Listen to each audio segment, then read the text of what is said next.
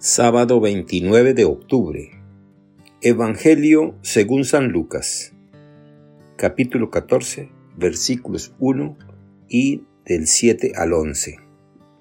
Un sábado Jesús fue a comer en casa de uno de los jefes de los fariseos, y estos estaban espiándolo. Mirando cómo los convidados escogían los primeros lugares, les dijo esta parábola cuando te inviten a un banquete de bodas, no te sientes en el lugar principal, no sea que haya algún otro invitado más importante que tú, y el que los invitó a los dos venga a decirte, déjale el lugar a este, y tengas que ir a ocupar, lleno de vergüenza, el último asiento. Por el contrario, cuando te inviten, ocupa el último lugar, para que cuando venga el que te invitó te diga, amigo, acércate a la cabecera. Entonces te verás honrado en presencia de todos los convidados, porque el que se engrandece a sí mismo será humillado, y el que se humilla será engrandecido. Palabra del Señor. Gloria a ti, Señor Jesús. Reflexión.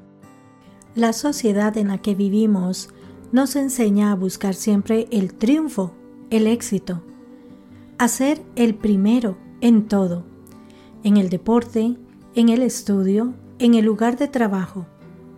Y quien no lo logra es un fracasado, alguien que no sirve para nada.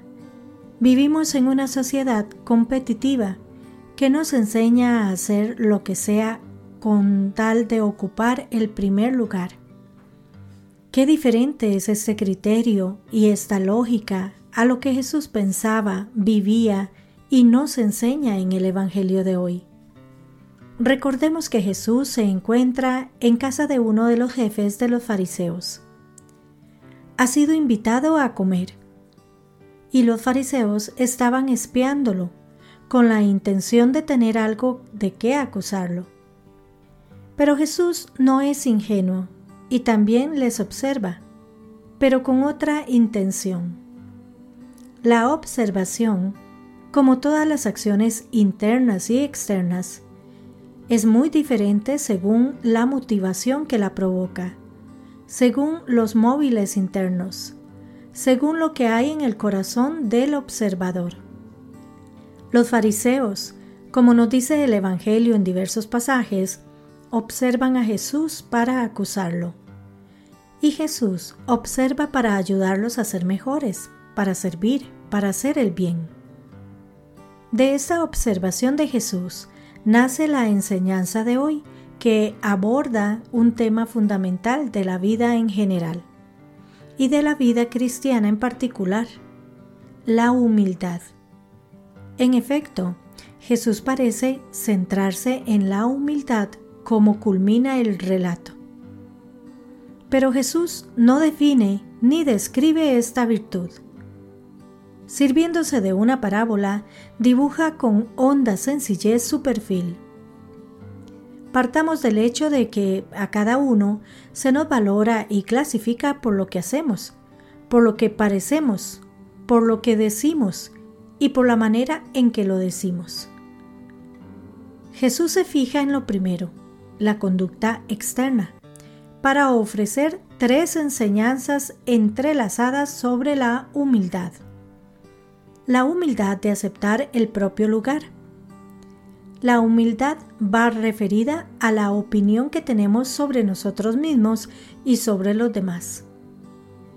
Es una facultad que nos permite reconocer cuál es nuestro verdadero lugar y situarnos en él.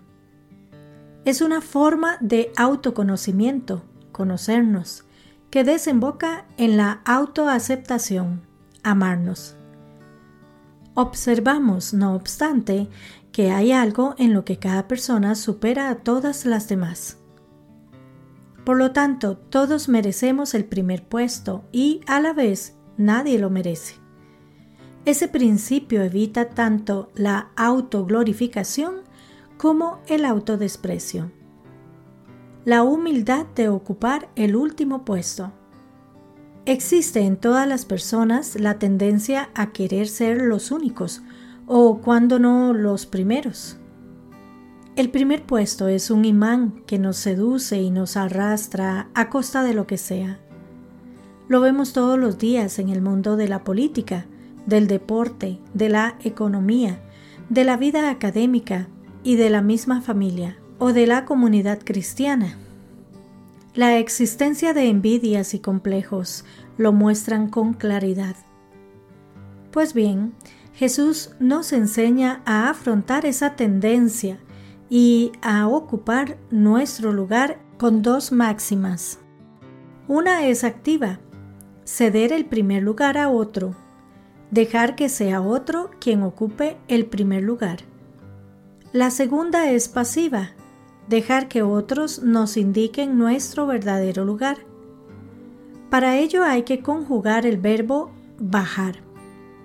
A bajarnos, como lo hizo Jesús, que siendo de condición divina, no hizo alarde de su categoría de Dios, sino que se abajó. La humildad de ocupar el primer puesto. Los primeros puestos son muy apetecibles, pero también peligrosos. No debemos idealizar las cosas. Esos lugares llevan aparejadas muchas preocupaciones y embrollos. Por esa razón, muchos se mantienen alejados de los primeros puestos. Tal actitud puede ser catalogada como prudente, pero no necesariamente como cristiana por el egoísmo que suele esconder. El amor a Dios y al prójimo deben llevarnos a sacrificar humildemente la propia tranquilidad cuando se nos requiere para un servicio abnegado y difícil. De hecho, muchos quieren mandar, pero son muy pocos los que con un corazón magnánimo se muestran disponibles para lavar humildemente los pies de los hermanos, como hizo Jesús.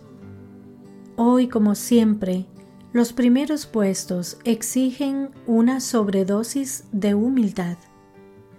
Pidamos a Dios la gracia de nadar contracorriente en la sociedad de hoy, de entrar en la lógica de Jesús.